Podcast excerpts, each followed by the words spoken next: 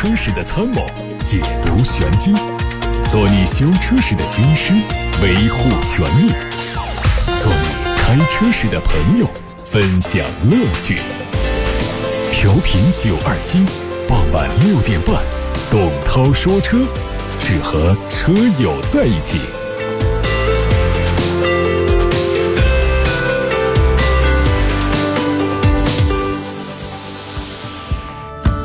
接下来是董涛说车的时间，看新闻。日前，德国一所大学汽车研究所发布了一份关于全球汽车产业的调查研究报告，提到今年全球汽车销量会是七千九百五十万辆，这个数字和去年实际销量相比降低了四百二十万辆，同比下滑达到百分之五。即便在二零零八年到二零零九年全球经济危机的时候，全球汽车市场的下滑都没有这么严重。今日，大众集团发布了今年五月份的销量数据，全球销量为九十一点八九万辆，同比下滑百分之三点六。中国市场的销量为三十一点二五万辆，同比下滑百分之八点三。大众集团的销售负责人表示，今年五月份，他们在欧洲市场的销量和去年持平，在德国等主要市场取得增长，北美和南美市场的销量也有进步，但这不足以弥补最大的单一市场中国整体市场的持续疲软。但他强调，尽管销量下滑，但是大众集团在中国市场的市场占有率得到了大幅度提升。路虎卫士的新一代车型即将进入到中国市场，从而扩大他们在全球市场的进一步发展。另外，捷豹路虎在去年几个月中国市场的销量大幅下滑，新一代卫士的加入可能会有助于提升在中国市场的业绩。昨天，音乐之声二零一九 BMW 西区。极致之乐音乐会首站在武汉琴台音乐厅开启，旨在让车主体会到 BMW 品牌所倡导的多样化、高品质的生活方式。这次音乐会甄选了六支。经典曲目表现了 BMW 在大型豪华车领域对设计哲学、超高品质、智能互联、驾驶性能等方面的追求。此外，新七系、创新 X7 和全新八系也一起亮相，产品阵容涵盖了全尺寸 SUV、大型豪华轿车以及大型跑车三大类别。不同于2018年，今年的音乐会将推广到更多城市，后续还会登陆到成都、郑州、昆明、重庆和西安等城市。今天中期改款的凯迪拉克 XT5 正式上市，六款车型售价三十二万九千七到四十六万九千七，搭载了具备 B 缸技术的 2.0T 发动机，满足国六 B 排放标准。它在低负载工作的情况下可以实现双缸运转，匹配的是九速手自一体变速箱。另外，它还针对外观做了小幅度的调整，换装了最新的大尺寸点阵式前格栅，在保险杠下方的前唇位置加进了银色的装饰条，标配了远近光一体式的 LED 大灯，提供了七种车漆颜色。配置方面，车载多媒体系统有所优化升级，安吉星服务也有出现，提供了每年二十四 G 的免费车联应用流量。海外媒体曝光了雷诺全新卡宾的实车图片，整体更加运动时尚，匹配了 C 型的 LED 日间行车灯，侧面可以看到橘色和黑色组成的车身，以及花瓣样式的铝合金轮毂。外媒说，新车很可能会提供两款发动机，1.0T 和 1.3T，而 1.3T 发动机是由雷诺日产联盟和戴姆勒共同研发的，有望在九月份开幕的法兰克福车展上首发，未来还可能会推出轻混车型。外媒还在近日拍到了日产新奇骏的路试照片。这款车呢，仍然是采用新的设计语言，两侧可能会用上比较狭长的大灯，地柱和现款有所不同。它用了改进过的驾驶辅助系统，有望在明年年初发布。本田官方发布了纯电动微型本田 E 的技术解析图，可以看出它采用了后轮驱动，配备了容量三十五点五千瓦时，并拥有水冷系统电池组，能够提供一百九十九公里的续航里程。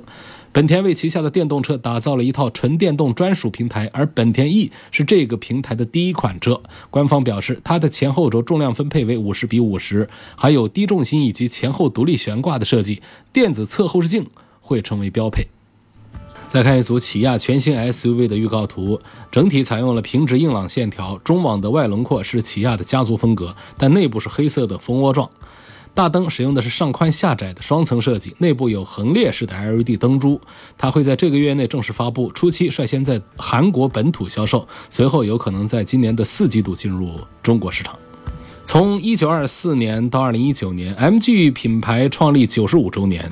近日，MG 名爵邀请多家媒体参加了2019款名爵六冠军挑战赛活动，通过和现代 Fiesta 1.6T 车型的对比体验，感受名爵六的操控品质。这款车拥有225宽18寸的普利司通泰然者轮胎，全系标配了弯道动态控制系统，真皮方向盘四项调节，直接式胎压监测和 PM2.5 净化系统。另外，它的一个高配版本使用了熏黑运动套件。另外还有 BOSS 音响和可开闭的运动排气声浪。江淮汽车官方发布了旗下全新轿车的设计图。它是江淮大众贡献生产的第一款轿车，也会在今年四季度上市。新车采用了多幅直瀑式的竖向格栅设计，外围的镀铬装饰条和两侧方形的 LED 大灯连接。C 柱部分窗线使用的是个性的设计手法，官方称它为鲨鱼鳍窗线。未来还会出现在更多车型上。尾部有贯穿式的尾灯，还有掀背式的尾门。官方表示它会采用双排气的造型。来看微信公众号的后台。雷克萨斯的 RX 三百典雅版是否值得买？希望分析一下和奔驰 GLC 的对比。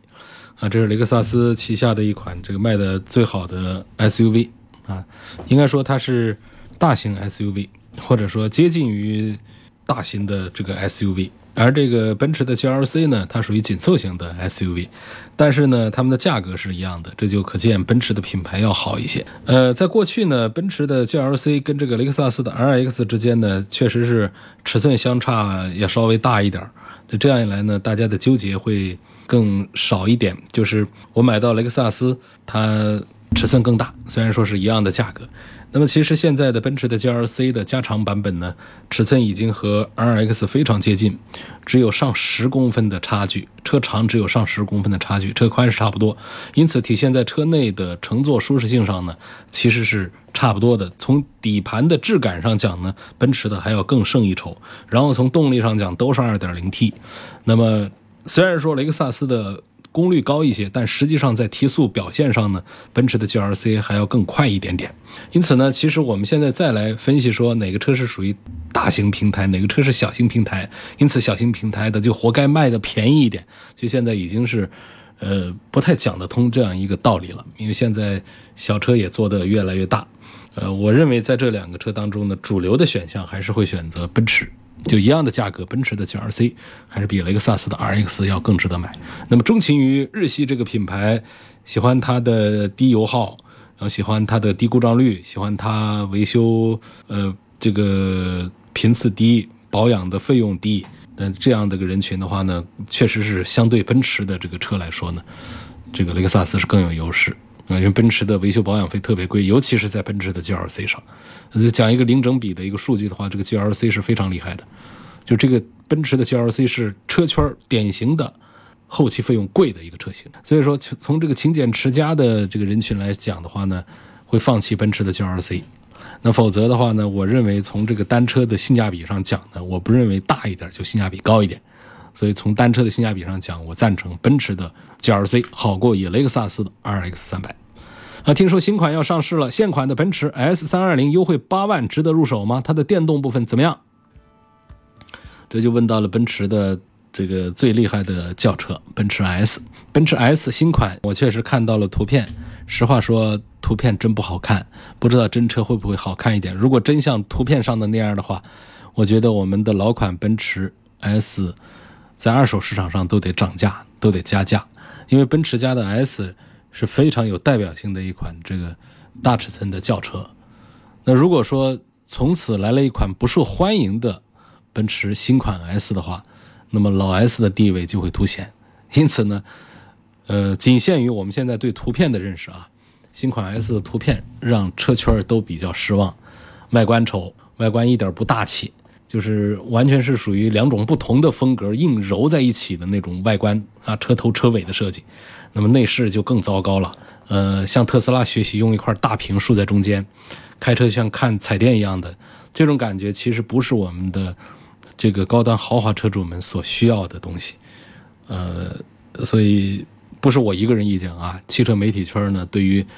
流传出来的不知真假的奔驰 S 的这个图片呢，是一种。很担忧的态度，就是怕这款车从此把奔驰带入到另外一个比较低落的方向去。而事实上，这一代的宝马七系也好，五系也好，包括已经频繁在网络上露面亮相的三系也好，这一对老对手当中，我明显看到这一代的宝马的产品力似乎在盖过这一代的奔驰，甚至最好、最关键、最准确的说法是盖过下一代即将出来的奔驰。如果这样的话，风水轮流转，它可能下一个这个炙手可热的品牌恐怕就是宝马，因为在当前这几年这一波产品当中，奔驰是把宝马给干掉了的，就是宝马输给了奔驰的。但实际上再往前一个产品周期的话呢，是宝马干掉了奔驰的。接着这几年，奔驰干掉了宝马。那么从现在奔驰发布的新品来看，预计。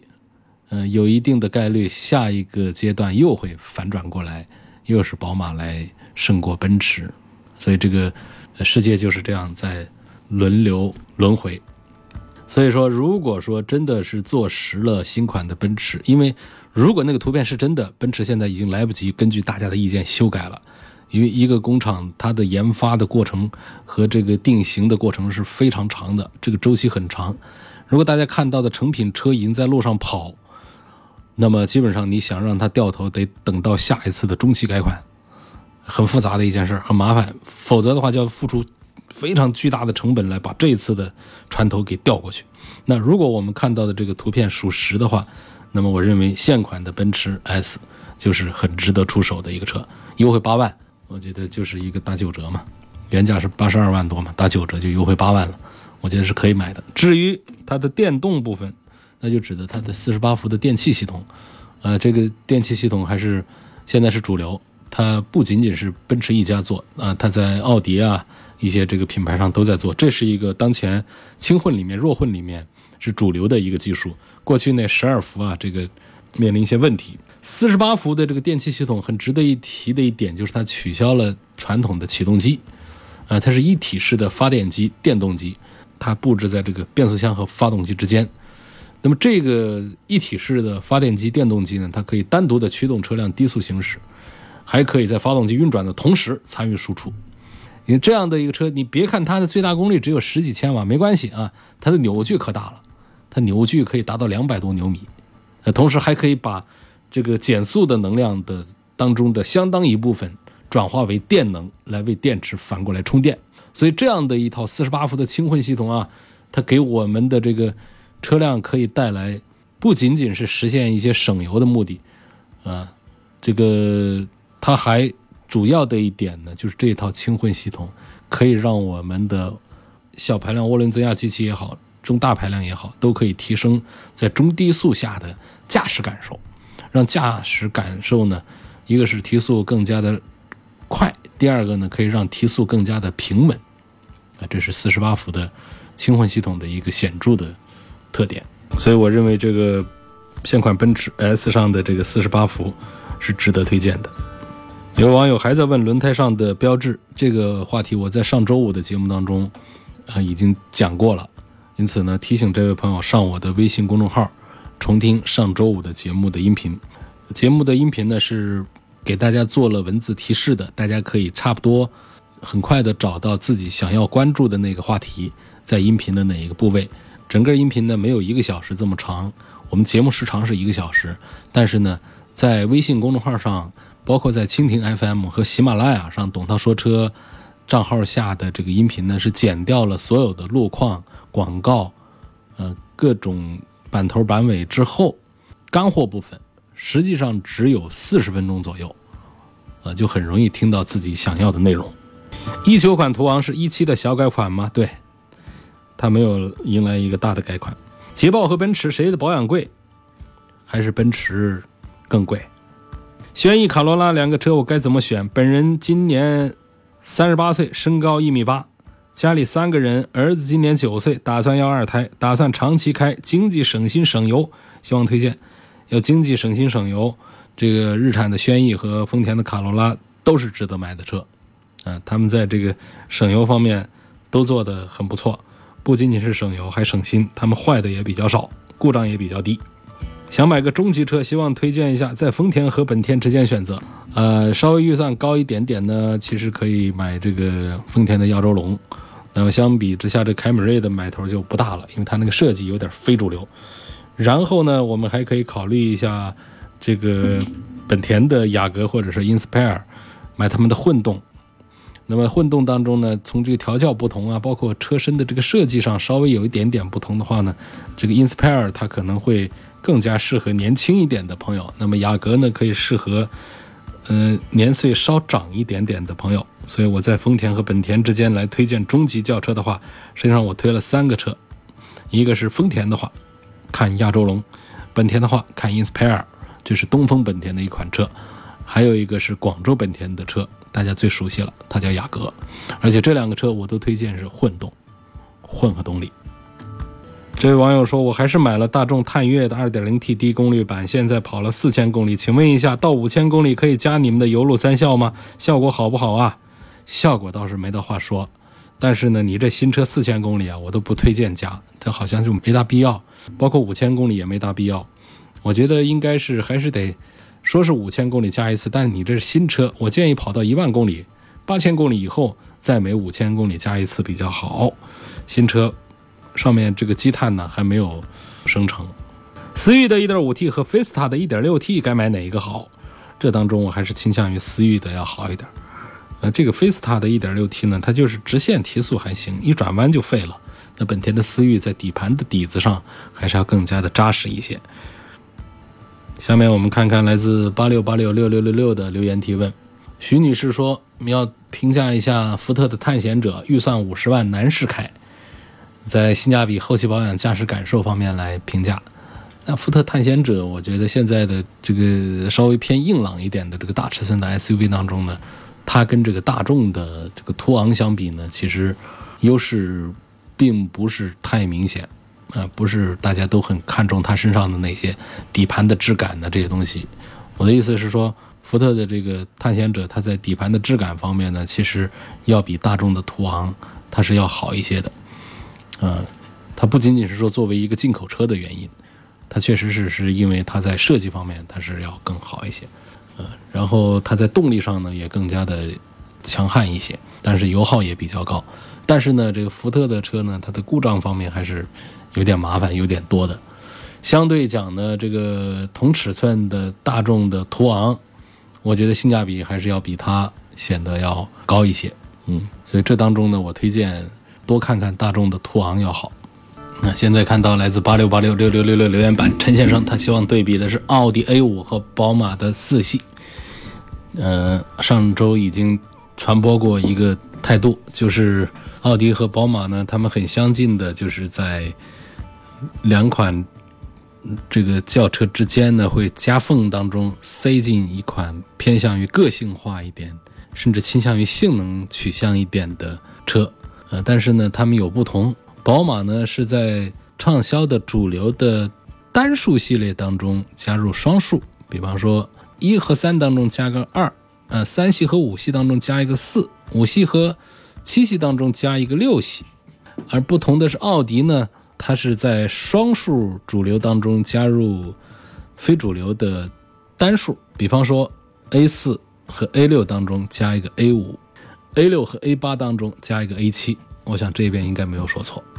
好，那这位陈先生呢，他刚好就是拿着奥迪的单数 A 五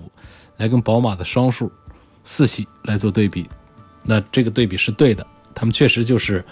近似的车型就是夹杂在两款这个主流车型当中的偏个性、偏运动、偏性能一点点的啊这个车子。那么我认为呢，奥迪家的这个夹在中间的这个系列呢，要比宝马家的要做的更纯粹一点，更偏向于性能化一点点。那宝马家的这个夹在中间的呢，更多的是一种样子要多一点，就是样子或那种感觉要多一点。啊，所以性价比上讲呢，我不是太推荐这个宝马家的，在主流当中加的这种双数系列。嗯，要么买个三，要么买个五，别买个四。那么在五和七当中也都可以选择。那买个六呢，就确实是非主流了，而且呢不划算。啊，但是这个奥迪家的 A 五，你如果买的话，它会明显的比 A 四在性能表现方面要强一些，A7 要比 A6 要明显要强一些。啊，所以在这一组当中呢，我会推荐奥迪的 A5 多过于宝马的四系。张女士说，一八年元月份买的马自达 CX-5，端午节在高速公路上行驶的时候突然熄火，把车拖到 4S 店检测之后，发现油泵故障，当时还在三包期之内，所以要求 4S 店更换新油泵。但是换油泵的师傅说，油泵不可能人为损坏呀，只有质量不过关才会坏呀。于是我要求厂家提供旧油泵的检测报告，但 4S 店说厂家不提供检测报告。目前在武汉这款车呢，已经。有四台车出现了类似问题，请问该如何要求厂家提供旧油泵的检测报告？还问油泵会在什么情况下才会受到损坏？油泵这个东西呢，人为损坏的可能性比较小，呃，这个质量不过关导致的损坏，那就是厂家应该理赔的一种损坏形式。所以人为损坏是指什么呢？比方说，我们有人工的拆卸动作，嗯，或者是有人工的改装动作。或者说，我们在这个油箱里面加了这个非正常的液体燃料，导致油泵的损坏。那除此之外，我认为油泵的损坏它都是质量问题，呃，不管是质量问题还是不是质量问题，只要排除了我们消费者的人为故障，那么在三包期之内，4S 店它就应该来进行免费的更换和维修。那么现在呢，其实我们消费者。没必要要求厂家来提供旧油泵的检测报告，啊，没必要要求，就是你跟我要把这个车弄好就行了，蛮简单个事儿。至于说这个要举证要干什么呢？其实应该是店方主动的，那店方他来想办法证明这个油泵啊是人为损坏的。你如果证明不了是人为损坏的，你就跟我踏踏实实的赔一个新的。所以这个举证的责任，这个举证的义务，过去呢。是由消费者来举证，店方啊，或者说厂方，这个有责任，或者说失信。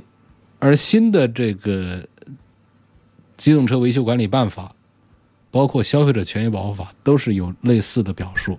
现在呢，这个证明这车是人为导致的损坏的责任不在消费者这一方，啊，这个主动出示证据的义务在经销商这一方或者是厂家这一方，他来证明。这个东西是人为导致的损坏，能证明的话，他可以拒绝为我们消费者做免费理赔。啊，这个已经有四台车出现这样的问题的话，那我们就要通过这个张女士啊，把这四台车的车主啊，都聚合到一块儿来，我们来找厂家理论理论。所以张女士的电话我已经抄下来了，那下来之后呢，会有编辑来跟你取得联系。那下面我们来看到的问题。家里六口人准备入手途昂，问我是买三八零四驱豪华还是买旗舰？啊，三八零四驱豪华和三八零四驱旗舰之间隔着五万块钱吧？呃，五万多块钱，我认为划不来。这五万多块钱，我们就是买了一套丹拿的音响，呃，再加上没什么用的东西吧，就是也有点用，但是花这么多钱来买呢，用处就不大。什么车道保持啊？呃，这个疲劳提醒啊，并线辅助啊，就那套玩意儿，说那套东西呢，就是要有更高的追求呢，它是个安全配置也可以，但是呢，花五六万块钱就这点东西的话，它性价比的说法就比较弱了啊，所以我不赞成买这个旗舰版，赞成买它的豪华版，省下这五六万块钱，干点别的。看看微信的后台。希望评价一下奔驰的 A45 AMG 跟宝马的 M140i 的优缺点和两款车的性价比。如果二者选一的话，更偏向于谁，或者说更推荐谁？那就是放弃舒适性，呃，愣是要一个这个钢炮。这是如假包换的钢炮，价位非常接近，都在四十万。宝马的一系 M140，嗯，3.0T 的动力。提速四秒多钟，但是 AMG A45 呢，它要更快一点，并且呢，它还是一个四驱车啊，四驱车，所以我会推荐多数人来考虑 AMG A45，因为它会更快，并且呢更容易控制一些。呃，它对驾驶技术的要求很高，但是呢没有宝马140的要求那么高，所以我。推荐更多的人来考虑这个性能钢炮的话呢，AMG 呃 A 四五会让你开得更有意思、更好玩、更过瘾、更容易驾驭一些，让它更快。那么一系呢，我推荐给这个人群当中玩这种钢炮当中更高端一点的驾驶技术更高超一点的人群。呃，它是一个后驱车，同时呢性能非常强大，那么失控的这个可能性也比较大。但是如果你的技术够高的话呢，它的乐趣会比那种四驱控制的牢牢的那种可能要乐趣要更大一些。啊，换句话说呢，如果说是同样高端技术的啊，高端技术的车手开着一个 M 幺四零，在同样一个赛道上跑，他会比 AMG A 四五会跑出更好的圈速来。所以这是我对这两个车的不同的这个理解。我建议多数的朋友呢，在这两个车当中选择 A 四五 AMG，在凯美瑞二点五跟雅阁二点零之间做选择。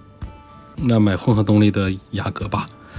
雅阁的驾驶感受真的比凯美瑞是要好多了的，然后内饰也看着舒服。凯美瑞那个中控台上的那么一妖娆，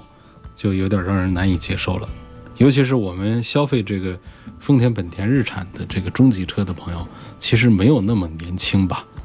呃，大家对于这个中控台上的这种商务一点的设计、豪华一点的设计，还是更在意、更中意、更高兴一些的。啊，对于非主流的这种个性化的设计呢，接受程度还是要低一些的。奔驰 E、雷克萨斯 ES 和宝马五，从舒适度、后期保养、保值几个角度，谁更值得买？这个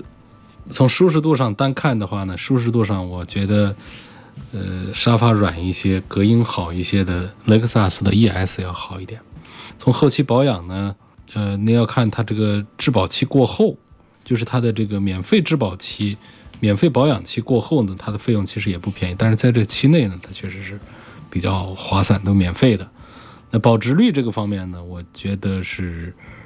呃，雷克萨斯的并没有奔驰的和宝马的好，是因为奔驰和宝马的销量要更大一些。那综合这个几个车来看呢，我的推荐是宝马五系要多一点，宝马五系多过于雷克萨斯的 ES，然后。宝马五系推荐指数多过于奔驰的 E 级，然后再多过于雷克萨斯的 ES。呃，家里有辆 A 级车，准备添台大点车，三十万是买途观 L 还是买个途昂？后期保养两车之间的差距多大？那途昂其实跟这个途观 L 啊，在 4S 店的保养成本上讲是一样的。那它这两个车其实。不可能出现那么大的这个保养费用上的成本的差距，还是那个师傅给你做保养，换的是一样的油，那发动机都是一个系列，它为什么它就要贵呢？是因为这车啊，在大众展厅里面它就是定位高端的，那么他就认为他的人群呢应该是能出得起更多钱的，因此呢，我就看人下菜，那给途昂制定的这个保养的费用就要贵一些，那给途观 L 呢制定的费用就要低一些，嗯，就这么个道理。然后这个三十万的预算呢？你买途观 L，我觉得就浪费了，呃，买途观 L 就别花这么多钱，所以这个价钱去买一个途昂呢，呃，还是挺猛的，啊，那么大个车，看起来还是比途观 L 要气派，要值钱。发现神行值得买吗？啊，就这个价格是值得买的。本人经常出差，车经常不开，问该注意点什么？都说车是放坏的，不是开坏的。我赞成，车确实是放坏的，它不是开坏的。车你只要勤于保养。经常在使用的话，嗯，有一些日系车，它开个十万二十万公里都不带大修的。但是呢，就这些车，你把它放那儿，就不等你十万二十万公里所经历的十年二十年，就那么一年半年的，它可能就毛病出来了，就放那儿不动。所以这就是那句话，这说的还是故障率偏低的日系车。那如果是德系车、美系车呢？那是不是放那儿就更容易坏的更多了？那么车该注意些什么呢？就注意不了别的，就是你经常出差，你这车啊也得多动一动。说一个月至少得动个两次，说两周动一次吧。这一次别说动多远，你只把这个水温稍微跑一点点起来，不用说水温跑满，这车子再回去那儿停着，这就可以。呃，一方面呢，活动活动筋骨，那么多的轴承啊，那么多的密封垫圈啊，都需要活动一下。呃，然后呢，这一趟呢，它也给我们的电瓶啊充点电。虽然没有用车，但是电瓶放在那儿，它是有一个自然消耗的。你别等到真要用车的时候呢，还得再去搭火，电瓶没电了，划不来啊。逍客的变速箱问题解决了没有？没有，这个难以解决。我车以前用的是道达尔的合成油，这次换成壳牌的全合成油，标号都是五 W 四零，跑了一百六十公里，仪表盘上有个报警，一个橙红色三角形里面一个感叹号，不知道是个什么意思，希望解答一下。橙红三角形里面感叹号，这可能应该是发动机里面有一个传感器传出的故障信号吧。我给你推荐一个地方去查，你用手机微信呢搜一个小程序，搜小程序梧桐车话，你进去，在里头呢有一个用车的单元，那里头啊有一个帖子，很好找，它专门的把车上常见的几百个仪表台上的灯光图标，把它给标注了出来。对应的这个去找啊，因为这个不同的车啊，它这个不同的图标啊，代表的意思都不一样。你自己对应的去找一找啊，看一看。应该说呢，你原来用一个牌子的全合成油，现在换了另外一个牌子，但是标号都一样的这个油的话呢，如果油都是正品的话呢，这个应该是没有问题的。那除非说你这一次换的油怕是个假货啊，这是别的有其他的问题，它会导致。发动机里面有一些错误的这个提示，故障的提示。